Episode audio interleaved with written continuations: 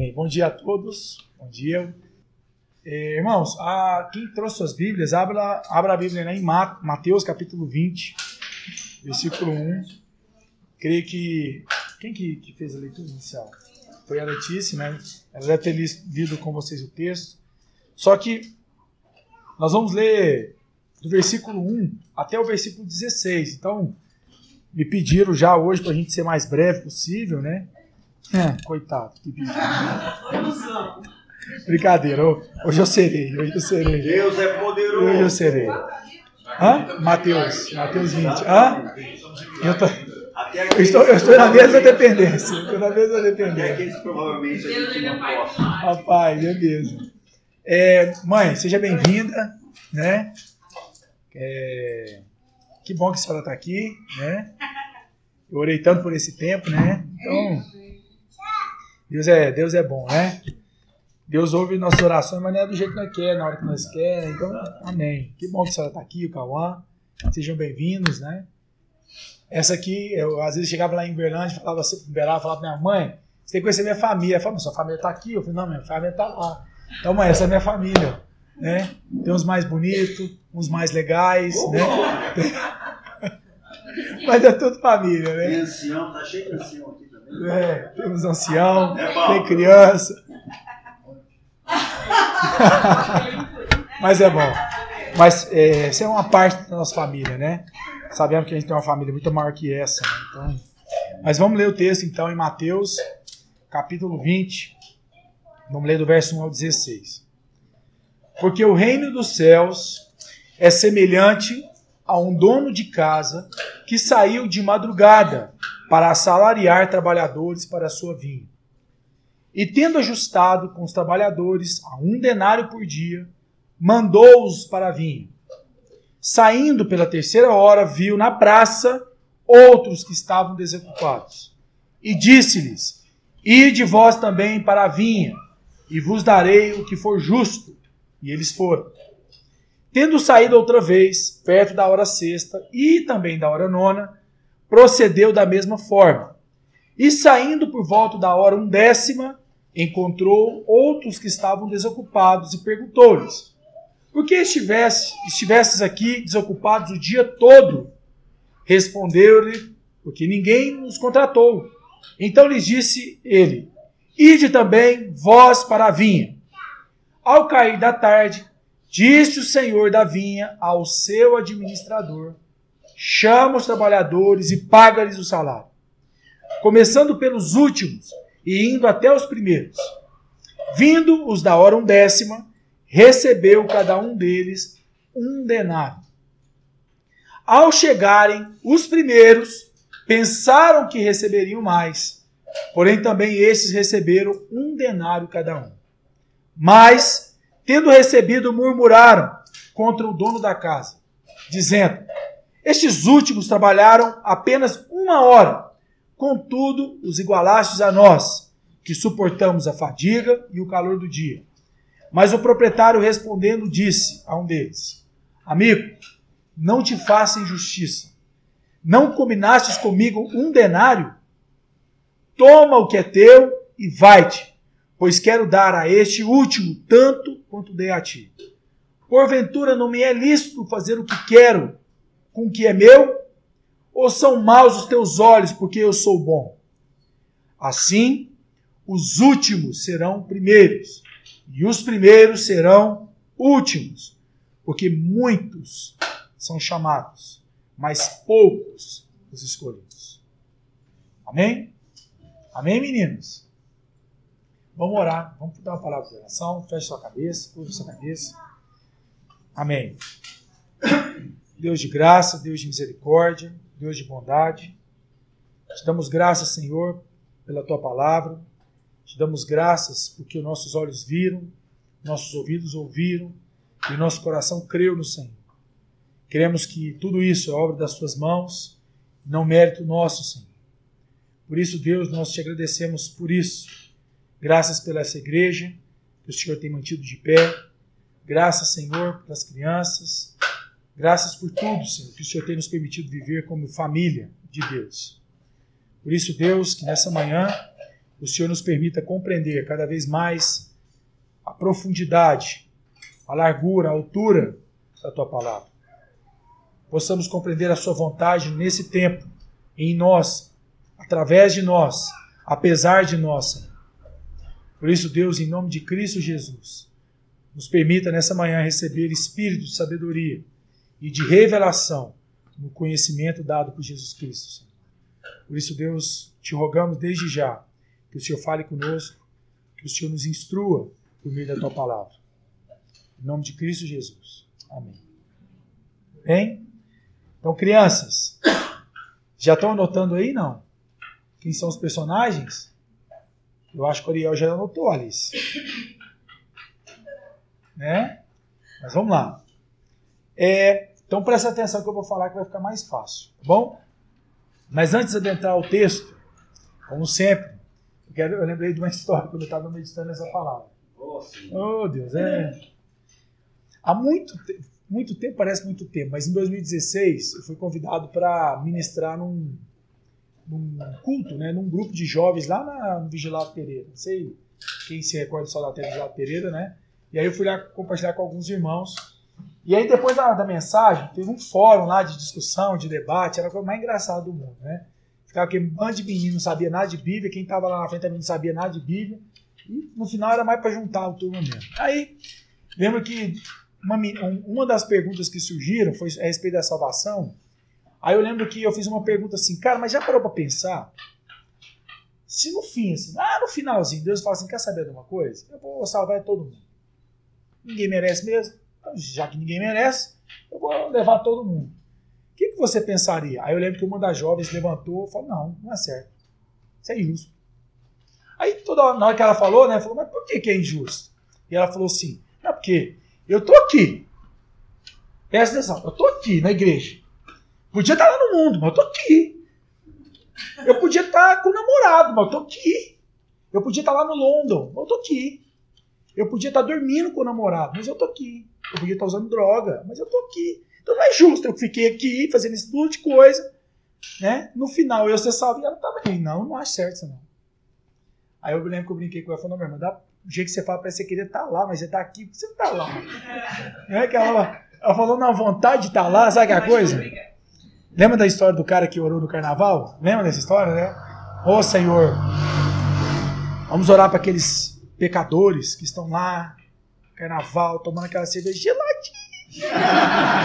é? Né? Mas era.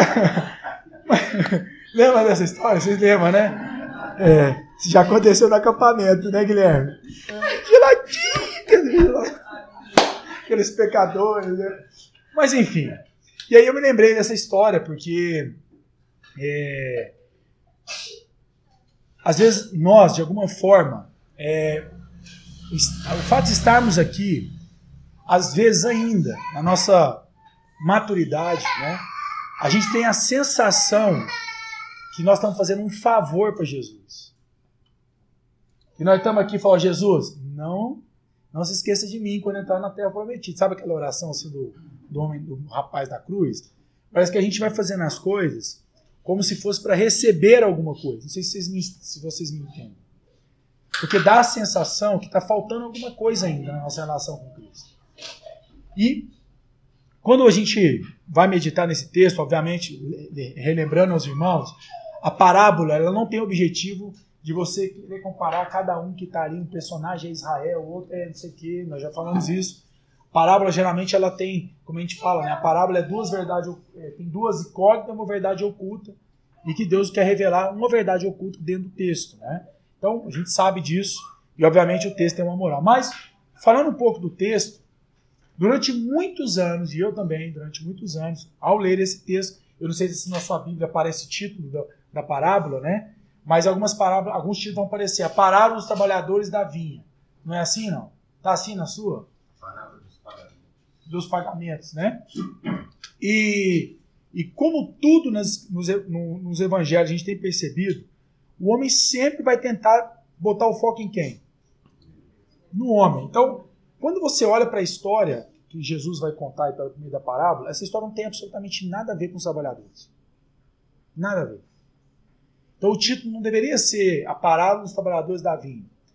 Talvez o título deveria ser a parábola do Senhor que é bom e generoso e fiel para um bando desempregado. Talvez seria melhor, a melhor forma de, de entender o texto. Mas, dando um pouco de contexto, a parábola, né, obviamente, quando Jesus vai contar ela, existe um contexto aí, por que, que ele está contando essa parábola. Mas fazendo um resumo rápido, né, vai dizer que o dono da casa, olha que curioso, né? O dono da casa, está falando que é o dono, não é o mais ou menos, é o dono da casa. Ele levantou de manhã e ele resolveu fazer o quê, gente? Hã? E aí vai dizer uma coisa importante no contexto, tá? Naquele, no contexto do Oriente Médio, não era muito convencional o dono da, o dono da casa ou o dono da vinha sair para buscar trabalhador. Mas o texto vai dizer que ele decididamente resolveu levantar de manhã e sair para buscar trabalhadores para assalariar esses trabalhadores. E aí, no texto vai dizer que ele encontrou uma primeira leva de pessoas. E essa primeira leva de pessoas, lá mais para frente você vai se ficou claro isso, né? Eles fizeram um acordo com o Senhor. Não foi um acordo? E houve um contrato. Falou assim: olha, quanto você quer ganhar? E eles falaram o quê? Um denário. Denário representava na época o salário de um dia. Né? Um dia de serviço representava um denário. Então, esse senhor falou: tá bom para você? Tá bom para mim. Então, você já sabe quanto você vai ganhar. Então, ele paga esse salário e segue a história. E aí, nós temos depois que esse senhor sai na segunda, na terceira, na quarta e na quinta. Ou seja, ele sai cinco vezes e ele repete o mesmo, o mesmo formato. Ele chega, vê os desempregados e convida. Mas a partir da segunda vez que ele sai, ele não fala mais que pagaria um denário. Está tá claro no texto. Ele fala que é pagar o quê? O que é justo. E aí, no final, a gente já viu a história aí, fala que ele falou assim, rapaz, vamos fazer o seguinte, começa a chamar os de trás para frente. E talvez quem era o primeiro deve ter pensado, né? Bom, se ele está pagando de trás para frente, vai chegar a minha vez. Então, a preocupação de quem ia receber né, por último não era tanto se ele era o último, era a recompensa que ele ia receber, certo? Então, quando ele, imagina a cena dele ver aquele cara receber um denário por ter trabalhado uma hora. Ele fez uma conta assim, simples. Se ele ganhou um denário para trabalhar uma hora, eu trabalhei 12, vou ganhar quanto? 12 denários. Não, vou ficar à toa 12 dias aí, de boa, só curtindo o meu salário. Mas quando veio o pagamento, veio uma surpresa. Que ele recebeu exatamente iguais aos demais. E tanto que no texto ele fala assim: não é justo, porque você nos igualou com eles, que trabalhar apenas uma hora. E aí vem Jesus e faz essa, fala essa, essa expressão tão conhecida, né, que os últimos serão os primeiros. E aí eu já vi tanta igreja evangélica usando esse texto em para-choque de carro, falando, não, tá vendo? Não se importe, não seja humilhado, porque os últimos serão os primeiros, como se tivesse alguma coisa a ver com o texto. Mas, dado o contexto, é, muito já se, na história, já se perguntou o, o grande objetivo dessa parábola, né? De querer, ah, tá vendo os trabalhadores, uns são fiéis, outros trabalhavam só por dinheiro, os outros nem preocuparam com dinheiro, estavam preocupados com outras coisas. Mas o fato é, trazendo em miúdos, né? Eu não sei se você já teve a. já viveu a situação de estar desempregado a sensação de ter que chegar em casa, né, e com filho, com família para sustentar. E você, no, no contexto do Oriente Médio, era muito comum existir uma praça pública onde aqueles as pessoas que não tinham emprego iam para lá, porque eles ficaram esperavam de alguma maneira uma algum ato de bondade, algum ato de misericórdia mesmo, alguém passar e chamá-lo para trabalhar. Aqui em Uberlândia existe isso. Não sei se você já viu, mas quando você chega em Uberlândia, Perto do viaduto, tem uns caras que se chamam chapa. Quem já viu isso? Já o chapa? Aí ele fica assim, tá, tem elas plaquinhas lá. Quando ele não tá lá é porque ele, ele, ele recebeu alguma oferta de trabalho, mas tá lá, chapa. E geralmente eles cobram 50, 100 reais, dependendo do serviço. E os caminhoneiros que vêm entrando na cidade precisam descarregar saco de arroz, saco de feijão, saco de cimento, passam e pegam um, dois chapa. Só que às vezes nem sempre ele tem condição de levar todos os chapa. Então o chapa que é levado sente o quê? alívio. E é engraçado que, como eu, eu trabalhei muito na estrada, eu sempre observei o chapa. E é engraçado que os chapa eles vão chegando mais perto, tipo assim, porque eles querem ficar o primeiro. Quanto mais primeiro ele for, existe uma chance maior do caminhoneiro passar e pegar ele. E existe algumas coisas interessantes. Ele não ficava na, na subida do morro, porque o caminhão tá vindo embalado, ele vai parar no morro. Não vai, então você tinha que ficar depois do morro. Então tinha toda uma técnica, e tem toda uma técnica para o chapa né, ser, ser atendido. Né? Quando ele for mais, aparentemente mais forte, ele, né, ele vai receber maior oportunidade, enfim. Mas eu também já tive a oportunidade de passar na rodovia, tipo, depois de uma, duas, três horas da tarde, e ter um chapa sentado lá. E vou te fazer uma pergunta. Qual é a chance de um chapa, três, quatro horas da tarde, receber uma proposta de trabalho? Imagina a cena. Hã? Muito menor. A pergunta é, por que, que esse chapa ficou lá? Consciência de quê, meu irmão? Hã? Necessidade. Então, o texto é interessante porque, de alguma maneira, aconteceu a mesma coisa. Imagina esse senhor saindo para procurar trabalhadores e chega lá e vê os caras lá ainda sentados. Irmão, já, já, é, já é meio-dia, esse povo está lá ainda. Vou chamar mais um pouco. Aí chega 3 horas da tarde, tem gente ainda. Quando chega 5 horas da tarde, tem alguém lá ainda. E ele, com misericórdia, convida esse pessoal a trabalhar na vinha. O grande desafio, ao olhar para o texto, é achar que Jesus, de alguma maneira, está falando de recompensa. Porque, de alguma maneira, os que chegaram primeiro acreditavam que aquilo que eles estavam fazendo estava relacionado ao quê? A uma recompensa. Por isso que, de alguma maneira, eu acho, eu acho muito bonito esse, esse texto, porque esse texto, de, de verdade, eu creio que é possível extrair vários princípios bíblicos a, respeito de Deus. Né? Um deles que eu, que eu consigo enxergar é o trabalho. Porque, de alguma forma, muitos de nós trabalhamos pelo quê? Pelo salário. Né? E aí já está já, já tá escrito que o, pe, o preço do pecado, o preço do, do salário o salário do pecado é a morte. Então, se você trabalha no salário, você está lascado. Porque, né, o salário parece que nunca dá, não é verdade? Você ganha mais, mas parece que não dá, nunca fecha a conta. Mas, de alguma maneira, como eu mencionei no início, o texto não está falando dos trabalhadores. A preocupação de Jesus é demonstrar o quê? Vamos ver se vocês conseguem ver como eu consegui enxergar. Pode ser que eu esteja enganado, mas o que, que, que Jesus está querendo mostrar nesse texto, de uma maneira objetiva? Hum?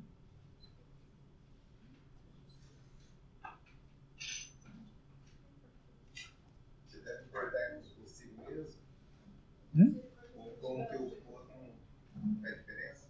Porque no caso ele trabalhava para um pouco mais com o que o outro ia ganhar do que ele próprio, porque ele já tinha feito um acordo. Vamos lá. Gente, é o seguinte, vamos, é bem vocês falaram. A justiça de Deus, a justiça de Deus é carregada de misericórdia e compaixão. A justiça de Deus é carregada de misericórdia e de compaixão. Entendem isso? Porque de alguma forma a, nós fomos ensinados, nós fomos influenciados a pensar a respeito de uma, de uma, de uma maneira anti-graça. Anti-graça. Ou seja, não é, por, não é por graça, é por mérito. E no fim, nós vamos insistir acreditando que é por mérito e não por graça. E aí, esse, esse, esse texto, se a gente for entender um pouco do contexto, se você voltar um pouquinho em Mateus 19, você vai entender por, como que Jesus entrou nessa história. Em Mateus 19, é a, é a famosa história do jovem rico. Quem lembra da história do jovem rico? Hã? Lembra? Em Mateus 19, eu vou fazer uma, uma, um breve resumo de Mateus 19. Conta que havia um jovem, e esse jovem existiu, só que nós nunca vamos saber o nome dele. Sabe por que você não vai saber o nome desse jovem? Porque Jesus não conhecia ele, por isso que Jesus chamou de jovem rico. Mas lá em Lucas 19, se eu não me engano, Jesus rapidamente entra numa história que é a história do Zaqueu. Lembra do Zaqueu? E Jesus chamou ele pelo quê? Pelo nome. Você vai ver que parece que as ovelhas de Jesus, Jesus sabe o nome de cada uma delas, já percebeu? E o jovem rico ele não sabia, é um mistério, mas está lá na Bíblia. E vai dizer que esse jovem, quando olhou para Jesus, falou: Pai, o que eu tenho que fazer para herdar a vida eterna? Aí Jesus falou assim: Deixa eu ver, você tem feito isso, rapaz? Nisso aí eu sou o melhor. Nisso eu também sou melhor, ninguém me pega nisso. Aliás, as irmãs da igreja é doidinho comigo, porque eu sou a, né, sou a, sou a nata da igreja. Imagina a conversa. E aí, de repente, Jesus fala: Pois, mas uma coisa te falta, só uma. Vende tudo que tem, dá aos pobres, depois vem e me segue. E vai dizer o texto que ele ficou muito triste, porque ele era riquíssimo. E aí vai seguindo o texto, aí de repente, acho que é o apóstolo Pedro, né? Mas, mas isso é incrível. E Jesus fala que é mais fácil o camelo entrar por dentro de uma agulha que o rico entrar no reino dos céus. Aí, acho que foi Pedro que fala assim, rapaz, mas vou falar com você, mas então é difícil esse negócio. Ele falou, é. O que é impossível para os homens é o que? Possível para Deus. Mais um texto fora de contexto que o povo pega para poder falar, tá vendo? Você pode, você é infalível, você tem que ir, porque é impossível para os homens é possível para Deus. Então, se você está né, desempregado, pode comprar uma BMW, que Deus vai dar, pagar os boletos, porque é impossível você, mas é possível para Deus. Aí começa a teologia fora de contexto. E aí, meus irmãos, na sequência é, de Mateus 19, se você. É, o 26 foi o que eu acabei de citar, se você ler o versículo 27, está escrito assim: Então lhe falou Pedro: Eis que nós tudo deixamos e te seguimos. Que será, pois, de nós? Jesus lhe respondeu: Em verdade, em verdade vos digo, os que me seguistes, quando na regeneração o Filho do Homem se assentar no trono da sua glória, também vos assentareis em doze tronos para julgar as doze tribos de Israel. E todo aquele que tiver deixado casas, ou irmãos, ou irmãs, ou pai, ou mãe, ou mulher, ou filhos, ou campos, por causa do meu nome, receberá muitas vezes mais e herdará a vida eterna. Porém, muitos primeiros serão últimos, e os últimos primeiros. E aí, de repente, entra Mateus capítulo 20 e Jesus propõe uma parábola dentro da, da, do, da, do dono da vinha que saiu para buscar a, a, a, trabalhadores. Por que, que é importante entender isso? Porque durante muitos anos houve-se uma interpretação do texto, acreditando que, eu, que na, no meu ponto de vista, aqui está falando de um princípio, obviamente, mas muitos acreditaram que esses primeiros que chegaram eram os, vamos dizer assim, os fariseus da época. Aqueles doutores da lei que guardavam a lei de dia e de noite. E que, de alguma maneira, esses, esses fariseus acreditavam ser merecedores da graça, da salvação, da misericórdia e do direito de ser chamado nação de Deus. Outros vão entender que esse texto, obviamente, está se referindo também aos discípulos que foram chamados primeiro. E esses discípulos, a história vai mostrar que muitos deles, muitos deles, em alguns momentos acreditavam ser mais importantes que aqueles que viriam depois. Tanto é verdade, se você conseguir continuar lendo Mateus 20, a partir do verso 17, vai dizer que Jesus chama os doze e vão embora.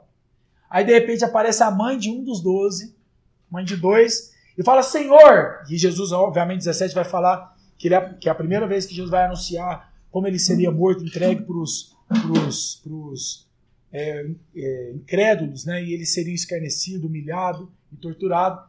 Aí a, mãe, imagina a mãe ouvindo essa conversa, falou: Pois é, já que você vai morrer mesmo, deixa eu te fazer uma pergunta. Não tem como você pegar meus dois meninos e botar um à sua direita e à sua esquerda? Olha a conversa da mãe. Aí Jesus fala assim: Você tem ideia do cálice que eu vou beber? Você porventura tomaria esse cálice? Aí ela fala: Não, tomaria. Olha a conversa da mulher. Sabe nem o que ele está falando. E aí continua a história. E o curioso, que essa história vai se dando em Mateus 20, e de repente, de repente, vai dizer que aparece um cego. Já leu essa, essa, essa parte lá em Mateus 20? E fala que esse cego clamou pelo quê? Por compaixão.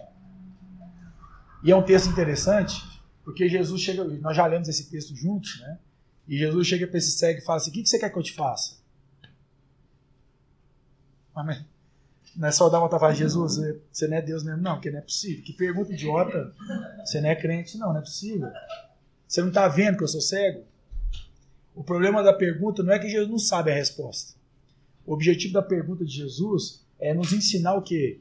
Dependência. Se a gente está realmente consciente do que realmente a gente precisa. Por isso que Jesus fala: O que você quer que eu te faça? E ele fala: É, é óbvio que eu veja. E Jesus cura ele. Que era alguém o quê?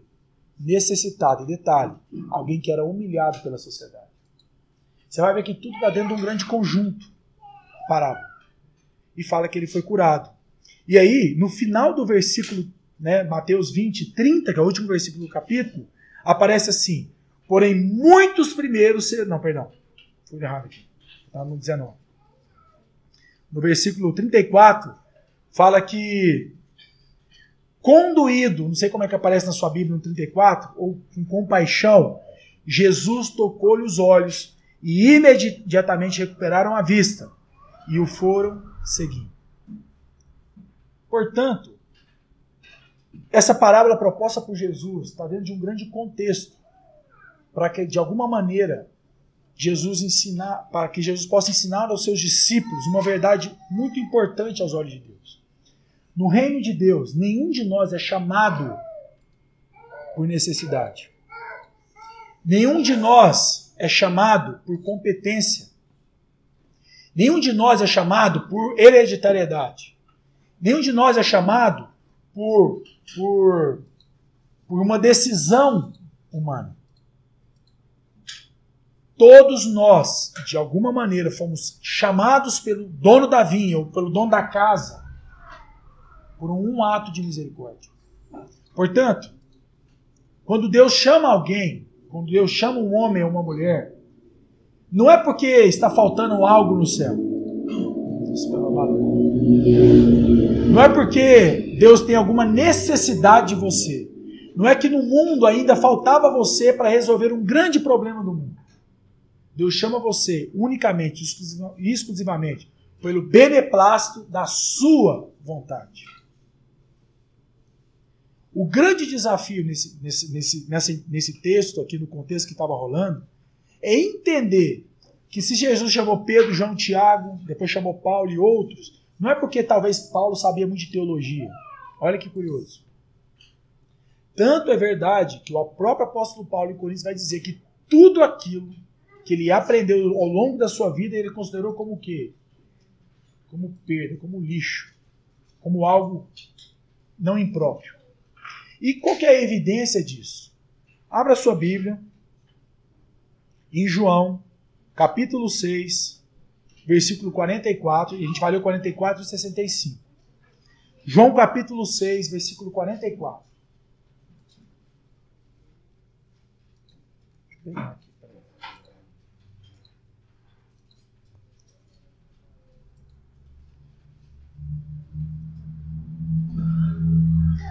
Dá um contexto rápido, 44. João capítulo 6 é aquele texto que Jesus, logo após a morte de João Batista, estava muito triste, e de repente Filipe chega e fala assim: Senhor, tem um monte de gente com fome. Eram 5 mil homens, fora mulheres e crianças. Então, uma galera de uns 20 mil pessoas. E aí, de repente, Jesus fala assim: Mas o que, que, eu posso fazer? É, nós temos aqui cinco pães e três peixinhos. Aí Jesus faz a multiplicação dos pães e peixes.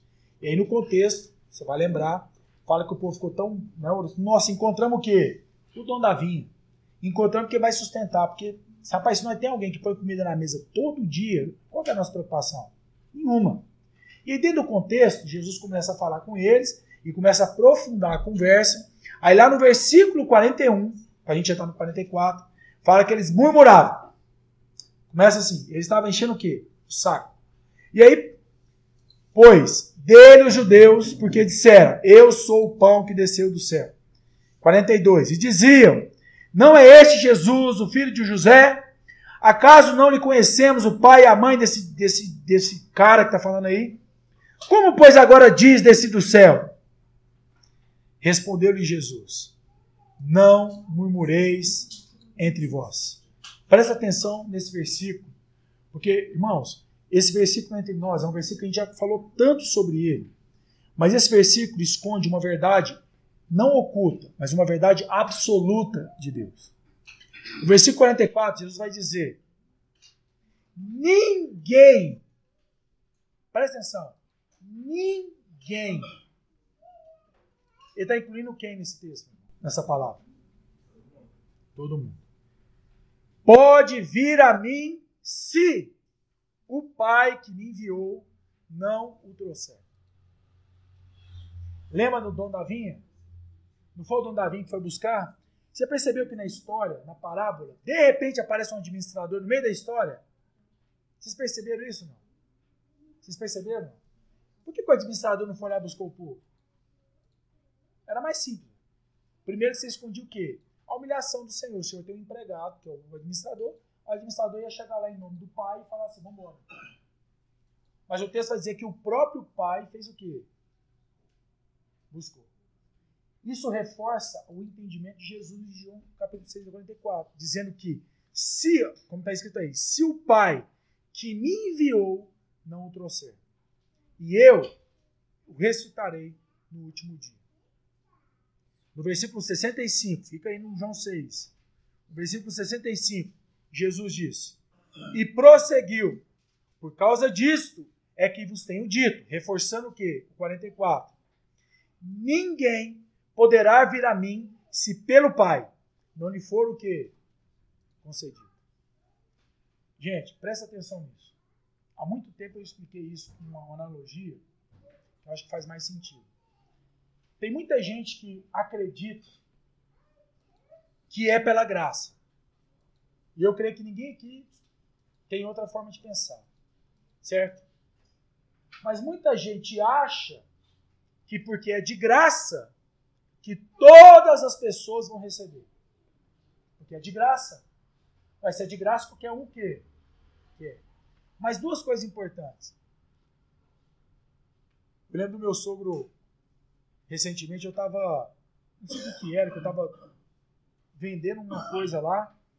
Aí meu sogro falou assim para mim, Tiago, é melhor você dar isso para a pessoa do que você vender. Aí de repente deu cinco segundos, meu sogro, não, não, não, não. Me arrependi de ter falado isso. Me arrependi. Não é melhor você vender, nem que seja por 10 reais. Porque se for de graça, a pessoa não dá o quê? valor. Então, deixa eu te falar uma coisa. Não é porque é de graça que não teve alguém que pagou o preço. Entende isso? Aí eu estava explicando como que, na minha cabeça, como é que a graça se, se, se dá. Eu estava explicando que, imagina, meninos, a gente para Uberaba, lá na terra da, da minha mãe, né, mãe? E com uma Kombi que cabe 15 pessoas. Aí esperamos que o Guilherme é o dono da Kombi. E o Guilherme, no caminho, fala, cara, eu vou levar algumas pessoas para Uberaba de de graça. Aí de repente o Guilherme para na avenida, que sabe que as Romero que fica andando na rua? Aí o Guilherme para, abre a Kombi e fala assim: quem quer ir para Uberaba? Aí todo mundo, eu quero ir para Uberaba. O Guilherme olha, mas deixa eu ver uma coisa. Vai você, você, você e você. Pode entrar. Como é que ficou os outros 11? Hã? E os que entrou? te falar uma coisa. Pode ser que um dos quatro que entrou vai ficar murmurando. Mas por que, que ele não levou 11? Cabe 12, cabe 15? Você entende o problema da graça? E tem, a gente também pensa assim. Ué, peraí, se é de graça, por que, que não veio fulano? Ué, se é de graça, por que, que não entrou o ciclano? Porque você, talvez como eu, acreditava que a graça, por ser de graça, por ser não merecido, ela está disponível a qualquer ser humano. Agora, presta atenção. A graça é suficiente para levar toda a humanidade, você entende? A graça é suficiente para levar toda a humanidade. Mas a maior evidência que a graça não levará toda a humanidade, que o próprio Jesus disse que muitos serão chamados e poucos serão escolhidos. Pode ser que dos quatro que entrar na Kombi, vai ter dois que falar para a Kombi, eu não quero ir mais. Ele pode fazer isso? Porque ele é livre. E ele pode descer da Kombi. Como muitos vão descer da Kombi. Mas que vai chegar em Uberaba, pode ser que seja dois, mas chegou em Uberaba. Mas você entende que é pela graça, não por violência? O Guilherme não vai parar Kombi com a arma e falar assim, é o seguinte, vai entrar todo mundo, e se não entrar, vai morrer aqui. E é o seguinte, não pode descer também não. Se descer, morre todo mundo. Você consegue ver o evangelho assim, meu irmão? Não consigo. Por isso, meus irmãos, a consciência de quem estava na praça provavelmente era maior do que aqueles que foram chegaram primeiro na casa para trabalhar. Tanto é verdade Que no contexto, os primeiros fizeram o quê? Uma aliança, um acordo. Então eles trabalharam pelo quê? Pelo, pelo, sabe, pelo resultado. Se você não me pagar, eu não vou, mas se você pagar, eu vou. Então nós não sabemos o quanto desses primeiros estavam realmente conscientes de quem era o dono da vinha. Porque o detalhe da história, mais uma vez, não é o, os trabalhadores. É a bondade e a generosidade do dono da vinha.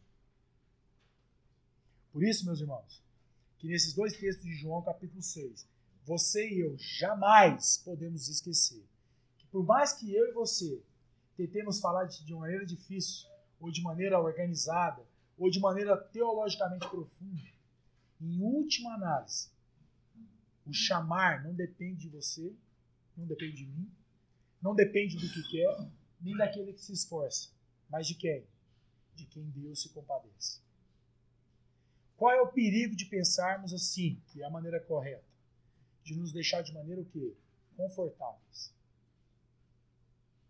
Esse pensamento produziu na igreja cristã, ao longo da história, um certo comodismo, um certo conforto de não sair para onde?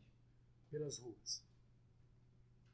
E como a gente acha que Deus vai salvar quem tem que salvar, a gente fala, mas não adianta eu falar mesmo. É de quem né, Deus se compadece. Porque a grande pergunta que vai surgir, então, diante dessa forma de pensar, então por que, que eu tenho que pregar o Evangelho? Você já fez essa pergunta uma vez? Qual foi a resposta? Vocês encontraram? Hum? Essa, é, essa é, é perfeito. Não é algo opcional para nós. Mas a grande pergunta é: Jesus mandou, ótimo. Mas se eu falo, não vai adiantar? Por que, que eu tenho que falar? Exato. Porque a mente religiosa, a mente cristã ao longo dos séculos, produziu na nossa cabeça que pregação é igual que salvação. E a gente sabe que pregar o evangelho é o meio pelo qual Deus quis estabelecer o quê? A salvação. Mas isso não quer dizer que você prega e a pessoa seja o quê? Salva. Como na história da compra, pode ser que você vai falar para a pessoa, entra, ela fala, não quero. Entra que eu estou mandando, não quero. Vamos lá que tem almoço, mas não quero. Por quê? Porque essa pessoa de alguma forma não teve os olhos aqui, abertos. Agora, na Bíblia vai dizer em João capítulo 3 que vai haver um tipo de pessoa que terá os olhos do seu entendimento iluminados, mas ela vai amar mais as trevas do que a luz. É quase uma apostasia imediata. Outros vão apostatar com mais tempo e poucos vão permanecer até o fim. Não foi à toa que Jesus disse que aquele que permanecer até o fim, esse será salvo. Só que a mente, a mente religiosa moderna acredita da possibilidade que eu posso viver do jeito que eu quero, da maneira que eu quero, que no final vai dar tudo o que? Certo. Por isso, meus irmãos, esse texto tem que servir de alerta para nós. Por quê? Porque nós temos um grande objetivo porque nós devemos pregar o Evangelho. Primeiro, porque Jesus mandou, e se ele mandou, não tem uma opção. Até porque se você chama Jesus de Senhor, você está chamando ele de Quírios. E a palavra Quírios significa dono, proprietário. Então, se você não está fazendo isso, escuta, se você não está cumprindo essa ordem de Jesus, você está falhando no seu chamado. Se você vai para o inferno por causa disso, eu não sei, não tem como te explicar se vai ou não vai. Não é essa a questão. Como eu e o Paulo temos falado, né? pode ser que você será miseravelmente salvo. Tá tudo certo. Mas se você está falhando nisso, você está falhando no seu chamado como cristão. Jesus não deu muitas ordens para nós. Pelo contrário, deu muito poucas que nós devemos fazer. E essa foi uma delas. Ide por todo mundo e pregai o Evangelho. O segundo motivo pelo qual nós devemos pregar o Evangelho é porque a pregação do evangelho não é para que muitos se convertam, mas para que muitos se tornem o quê? Indesculpáveis diante de Deus. Há um entendimento na, na, na igreja evangélica que todos deverão ouvir o evangelho para que depois venha o Cristo. Isso também é falso. Porque isso é falso porque nós precisamos apelar pela lógica também. Você acha que todo mundo que passou pela raça humana ouviu o evangelho? Você acha que um indígena, que às vezes ficou lá no mato, que morreu numa caçada, ele ouviu falar do Evangelho? Então isso é falso. Nem todos ouviram o Evangelho. E muita gente se confunde por pensar, não, mas então não é o que, Guilherme? Não é o que então? Não é justo. O cara tem que ter pelo menos ouvido para falar assim: não, deixa eu te falar, eu não quero. Ou eu quero. Porque a gente acha que o evangelho é uma questão de quê? Oportunidade. O evangelho não tem nada a ver com oportunidade. E aí, meus irmãos, essa maneira de pensar tem produzido na nossa cabeça várias, várias, vários falsos sofismas, vários é, falsos é, entendimentos a respeito de quem Deus é. Porque nós estamos diminuindo Deus ao entendimento humano. E Deus jamais será confundido ao entendimento humano. Porque talvez na sua cabeça todos deveriam ter pelo menos o quê? Uma oportunidade. E aí entra o texto que foi lido. Porque muitos serão o quê? E poucos. Lembra que a gente já brincou com esse texto que fala que quantos grupos de pessoas tem nessa sentença? Pensa, Tainá. Muitos serão chamados, poucos escolhidos. Quantos grupos de pessoas tem aqui? Quem são? É? E se eu te falar que tem mais um grupo que você não viu? Todos. Vamos pensar? Suponhamos que essa mesa seja todos. Toda a raça humana aqui. Passada, presente e futuro. Todos. Aí vem Deus fala que muitos. Vamos pegar aqui esse aqui. Põe aqui, ó. Serão chamados certo? Aí vem Deus, pega aqui e fala assim: mais poucos serão escolhidos. Quantos grupos tem aqui agora? Muito, todos, muitos e poucos. A pergunta que fica é: por que, que Deus então chamaria muitos, sendo que poucos seriam salvos?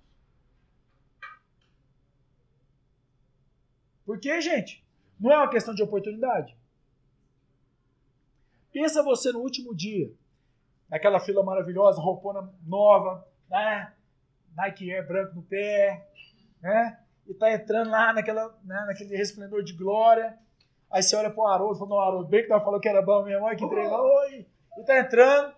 Aí, eu não sei se você já passou por isso, mas eu já fui VIP uma vez na minha vida, uma vez, de chegar na boate e passar por uma fila e o povo tudo esperando, assim, você olhando. Assim, quem já viveu isso? Eu já fui VIP. Já foi, Ana, VIP também? Né? De estar tá passando e o povo tá lá olhando assim. Ah, sempre foi assim. Mentira, foi a primeira vez que entrar daquele jeito. Você agora entrar no avião, né? Já viu que o avião também faz isso com a gente? Você entra no avião, a primeira classe fica onde? Tinha que ficar no fundo para você não passar à vontade, mas foi na frente. Para quê? Você passar e falar assim, hum, tem que comprar mais no cartão. Meu cartão de crédito não tá tão, né?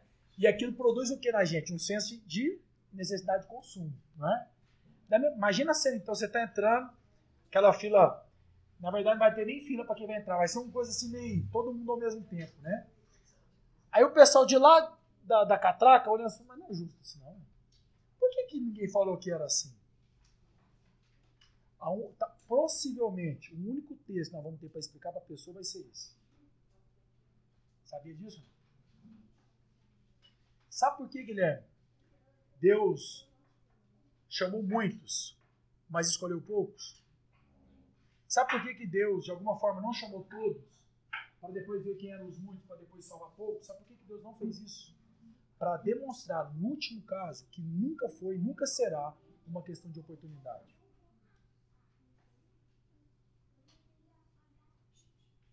Deus vai virar para essa pessoa que fizer essa pergunta e falar assim: Mas você lembra lá? Lembra o quê?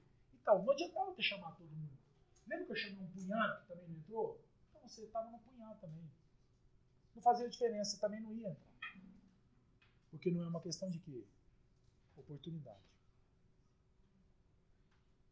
Por isso, meus irmãos, a palavra, essa palavra da vinha aí, do, do, do dono da vinha, ela está falando disso. Porque de alguma forma, de alguma maneira, nós precisamos aprender a nos alegrar. Primeiro, com aquilo que nós já recebemos de Deus.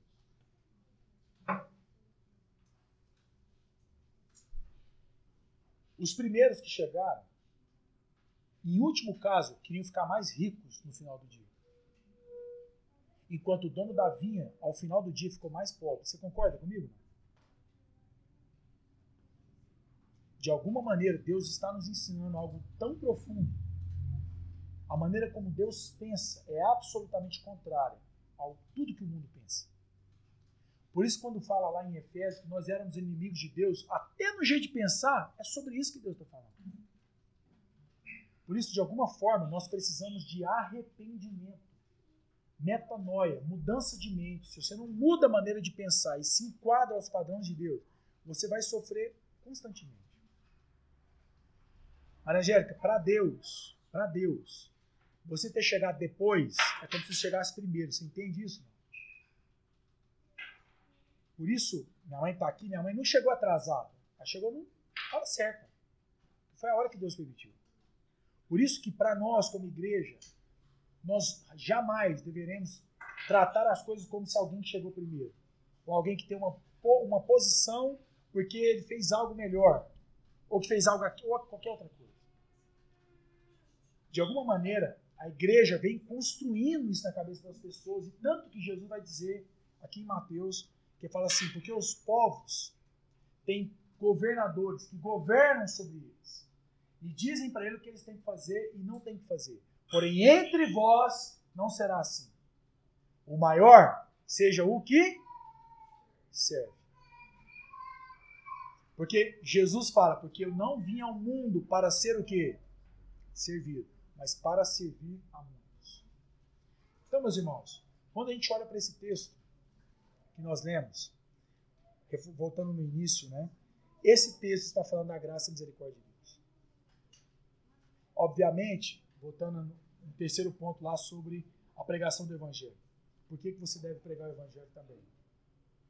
Porque você e eu também não recebemos de Deus uma bola de cristal para saber quem é e quem não é. Imagina, Maranjão. Só imagina. Pensa. Se Deus te desse a capacidade de saber quem é e quem não é. Mas seria uma metralhadora, não seria? Uma... Isso, já, isso eu já te. Eu te falar, não te contaram, mas eu já vi, viu? É inferno mesmo. E o outro fala, não, deixa eu te falar, pode prostituir à vontade, você é de Jesus. Imagina que perigo. Né? Por isso, meus irmãos, porque nós não sabemos quem é, quem são os escolhidos de Deus, os chamados escolhidos, nós devemos ter a audácia e a ousadia de pregar o Evangelho. Para nós não deveria ser uma opção pregar o Evangelho. Mas, teoricamente, ou na prática, nós temos feito a pregação do Evangelho como algo é, facultativo, facultativo fala, né? De que eu estou bem, eu falo. De que eu estou mal, eu não falo. De que eu estou mal de novo, eu não falo. E eu vou me acostumando com isso. Amém? Falei que ia ser rápido. A introdução. Agora. Ah, essa é a hora que eu vou falar. Meu Deus, cadê esse, esse almoço, né? Amém, meus irmãos? Ninguém, ninguém pode vir a mim se o Pai não enviar.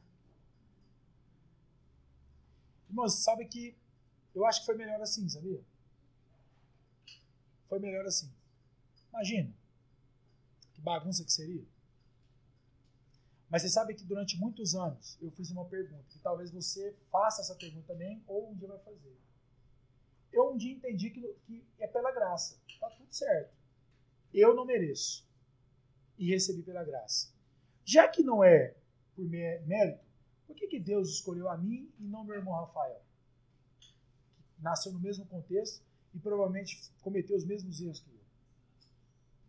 Mais uma vez, não depende de quem quer ou de quem se esforça, mas de quem Deus se compadece. Por isso, meus irmãos, eu queria encerrar essa meditação pela manhã com algo para você pensar.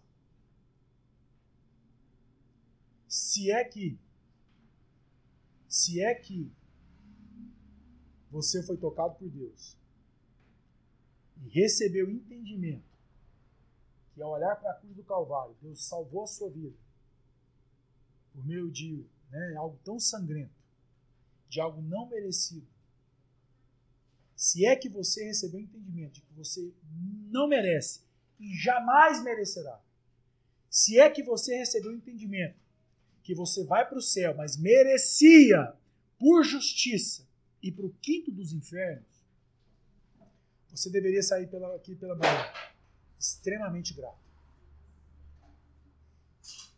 Mas sabe que, na prática, eu imagino Jesus olhando para cada um de nós.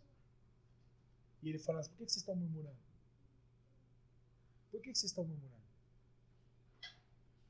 O meu grande receio é que nós, falando de mim, estejamos sendo os primeiros que chegou. E não o último no final do dia, que sabia que necessitava e ficou grato pelo que recebeu, mas não trabalhou pelo que? Pelo salário. Eles não, não sabiam quanto receberiam. Portanto, meu irmão, você jamais deveria se relacionar com Deus por algo, por aquilo que ele poderia dar para você. Mas você deveria se relacionar por Deus por causa de Deus. E não pelo que você pode receber dele. Aliás, nós já recebemos algo de Deus que não existe na raça humana, na Terra, na tecnologia, ciência, nada que poderia pagar o que ele nos deu. Por isso, Coríntios, 1 Coríntios 6 vai dizer que nós fomos comprados por um alto preço. E essa expressão alto quer dizer um preço impagável. Um preço, como diz em Mateus capítulo 19, que é impossível aos homens. Mas para Deus é possível. Esse entendimento deveria nos cobrir de tanta alegria, de tanto contentamento, que daria a sensação, sabe de quê? De satisfação. Quem aqui está com fome? Fala pra mim. Está esperando o papá que vai vir. Tá chegando, viu?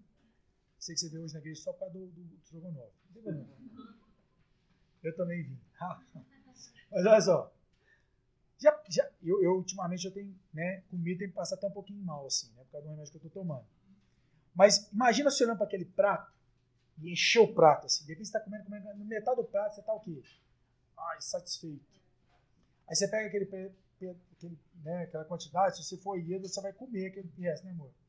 A Ida, ela não deixa, a Ida não gosta de deixar resto no prato. Ela briga comigo se eu deixo. Mas enfim. É verdade isso, né, amor? Não, mas se não falar dela, fica brava. Você nunca falou de, não falou de mim hoje? Com certeza. Mas é, mas é porque a Ieda, ela, ela já me falou. O problema não é deixar resto do prato. O meu problema é que você foi pôr no prato mais que, o, mais que o, você, você precisava. Aí você enche o prato e sobra. Então, deixa de ser burro e vai lá põe o que você vai comer primeiro. Se, se, tiver vontade, você come mais depois. Mas como é que você vai, como é que você vai né, pensar nessa hora? Mas enfim. E de alguma maneira, vamos, falar, vamos, vamos ser sinceros uns, uns com os outros. A nossa maneira moderna de viver, a nossa maneira moderna de viver, tem feito com que nós não estejamos satisfeitos a cobiça que os olhos nos traz, a cobiça da alma, ela vai nos enredando a viver coisas que às vezes não era para a gente ter vivido. E vai causando na gente uma sensação de insatisfação. Sabe quem descobriu isso? O marketing. O marketing descobriu que a coisa que mais vende no mercado chama-se insatisfação. É você estar insatisfeito com o seu peso, com o tênis que você está usando, com o carro que você tem, insatisfeito com a casa, insatisfeito com o cabelo, insatisfeito com os irmãos, insatisfeito com a padaria, insatisfeito com o pão. E isso vai produzindo na gente uma, uma, uma série de rebotes até chegar na nossa relação com Cristo. E aí a gente, às vezes, vem no culto domingo esperando o quê? Uma novidade de vida. Não, meu irmão, você já foi feito uma nova pessoa. E essa é a grande novidade do dia. Se você não entendeu isso há 10 anos atrás, não vai ser hoje que você vai entender. Porque Deus quis produzir em nós um, um, uma visão, um espírito de contentamento pela relação com Ele, por, por essa reconciliação feita na cruz do Calvário com Deus e com seus filhos. Por isso, meus irmãos, que você possa sair daqui dessa manhã, pelo menos pensando: quem é você? Quem sou eu? Eu sou os primeiros que chegou ou estou igualzinho os últimos que chegou? Porque, segundo a história, o pagamento começa pelos últimos. não pelos primeiros. Sabe por que começou pelos últimos? Eu fiquei pensando, né? por que começou pelos últimos? Os últimos não importava. Seria ser os primeiros. Olha que curioso. Porque para os últimos não se importava, não importava. Porque ele já, ele já porque estava aqui, trabalhando. Mas não em qualquer lugar, na vinha do Senhor. Sabe, meu irmão? A grama do vizinho, ela não é mais verde que a sua. Mas pode ser que a sua insatisfação seja maior que a dele. E aí eu termino, termino de verdade, pela quinta vez. Lá em Hebreus capítulo 11 vai falar que nós devemos andar fitos com os nossos olhos em quem? Que é o autor e o consumador da nossa fé. Amém? Vamos orar. Curva sua cabeça. Senhor, nós te agradecemos, Senhor.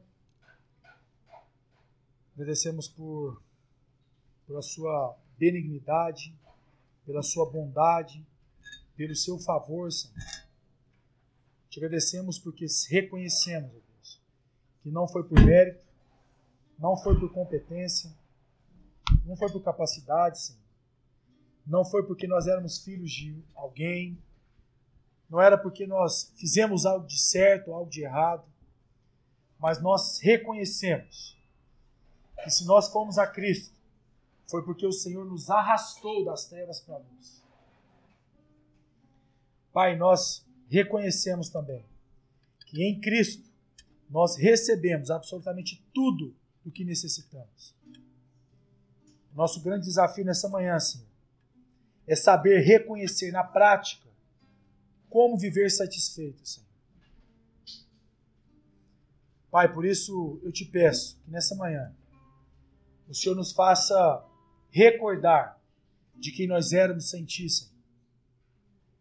De como estávamos desesperados nesse mundo. De como éramos falhos. De como éramos totalmente necessitados. Não tínhamos paz nesse mundo. Nós estávamos completamente sozinhos nesse mundo. Mas pela sua bondade, Senhor, como diz o texto, o Senhor saiu pela madrugada, buscando trabalhadores e não desempregados, não à toa, mas buscou trabalhadores para a sua vinha. Graças, Senhor, porque nós somos trabalhadores dessa vinha. Por isso, nos ensine não a olhar pelos denários, pelos recursos que nós podemos receber, por meio dessa relação. Mas nos ajude a entender, a compreender, a viver o privilégio dessa relação. Porque ter o Senhor e ser do Senhor deveria ser o maior privilégio que um homem e uma mulher pudessem experimentar nessa vida. Não de coisas, não para coisas que nós fomos chamados, mas para o Senhor, para aprofundarmos nossa relação com o Senhor. Para que, conhecendo o Senhor, possamos experimentar a vida eterna. Porque essa é a vida eterna. Que nós possamos reconhecer o Senhor em todos os nossos caminhos.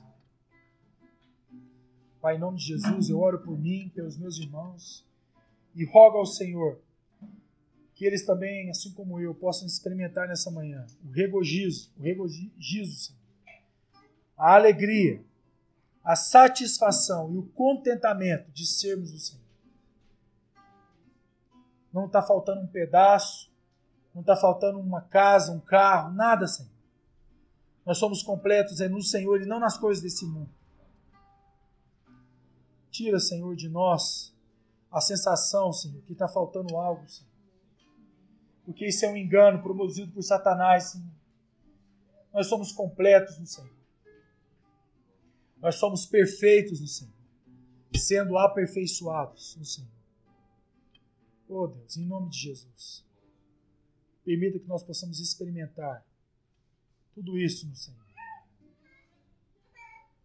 Eu oro agradecido a Deus, em nome de Cristo Jesus. o qual fez possível todas as coisas, inclusive a mais impossível delas, é sermos chamados como filhos de Deus, amigos de Deus, justos, santos, reconciliados.